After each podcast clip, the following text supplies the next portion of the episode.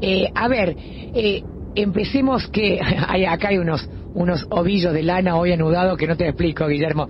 Pero vamos por el principio, diría Jack, el destripador. Vamos por la parte económica. Massa finalmente nombró a un viceministro crítico de Cristina y a un promotor del ajuste, según titulan algunos medios hoy. Me estoy refiriendo, por supuesto, a Gabriel Rubinstein, que asumirá como secretario de Programación Económica, dicho de cortito y fácil, viceministro de Economía. ¿Qué, ¿Qué te parece? ¿Lo conoces a Rubinstein? ¿Conoces su forma de pensar? Este cambio, ayer en la noche inclusive tuvo que pedir disculpas y calificar de agraviante sus propios comentarios en el pasado respecto al kirchnerismo. ¿Qué indica la llegada de Rubinstein al gabinete económico? Mira, de, todo lo que vos dijiste que es todo cierto, eh, no me preocupe que piense distinto a Cristina, yo también pienso distinto a esta Cristina. Tengo nada que ver con lo que Cristina explica económicamente en sus discursos. ¿Y por qué no tengo nada que ver con lo que Cristina explica económicamente en sus discursos, sea en Chaco, en Senada o en Calafate? Porque lo que ella está diciendo no tiene nada que ver con la política económica peronista.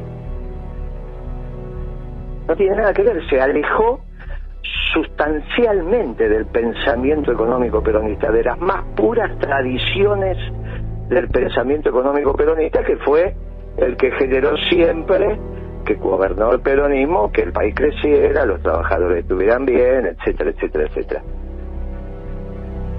Con lo cual, el problema de Rubinstein es que corona eso. Corona definitivamente el alejamiento del pensamiento peronista si quedaba algún vestigio de este gobierno. Cuando yo te decía, mira, este gobierno es claramente socialdemócrata, bueno, acá está.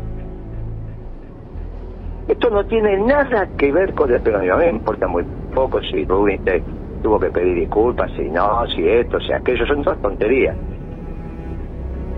Lo, lo irrelevante es un pensamiento y su pensamiento no tiene nada que ver con las más puras tradiciones del pensamiento económico peronista. Y esa es la gravedad. Ahora, por otro lado, simplifica el análisis. Ahora ellos están muy claros quiénes son. Está bien, serán mayoría, puede ser, pero están claros quiénes son.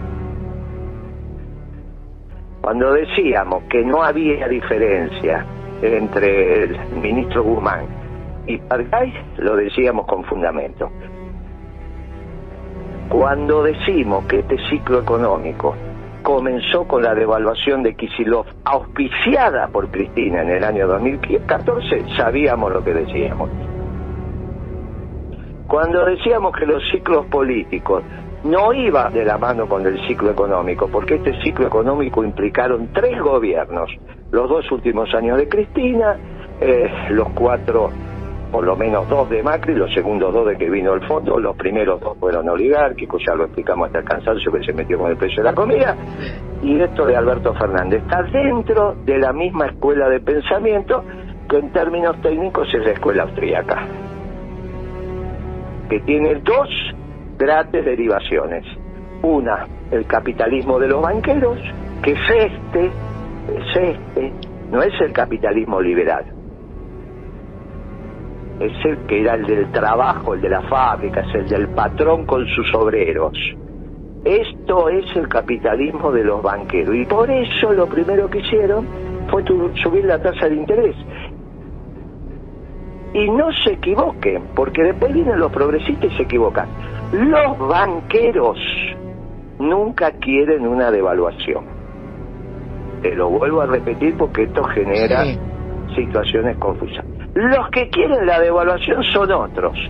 Los banqueros siempre quieren tipo de cambio baratito y tasa de inflación muy alta. Cuestión que sus balances le den enormes ganancias en dólares. Si vos devaluás, los banqueros no se la llevan en dólares. Por eso los progresistas siempre confunden porque piensan mal la economía. ¿Quiénes son los progresistas en economía? Los socialdemócratas, que también trabajan para los banqueros. Porque la globalización, mi querida amiga, la ideología de la globalización, que fue el consenso de Washington, la hizo Margaret Thatcher, la hizo Bush padre, sin ninguna duda, como herencia de Reagan. Pero ¿sabes qué?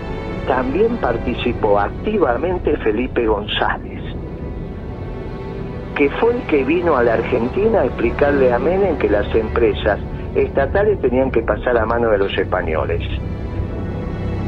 ¿Está bien? Y ese era el presidente del Partido Socialista Obrero Español. Así que que no nos engatusen. Acá los únicos distintos somos los peronistas. Por eso la llegada de Rubinstein hay que leerla desde su pensamiento, que no es más que este que estamos diciendo. Si después le pidió disculpas, no le pidió disculpas a Cristina, a mí me tiene sin cuidado. Ahora, la verdad que Rubinstein es funcional al actual pensamiento económico de este gobierno socialdemócrata y obviamente auspiciado por Cristina, no hay ninguna duda.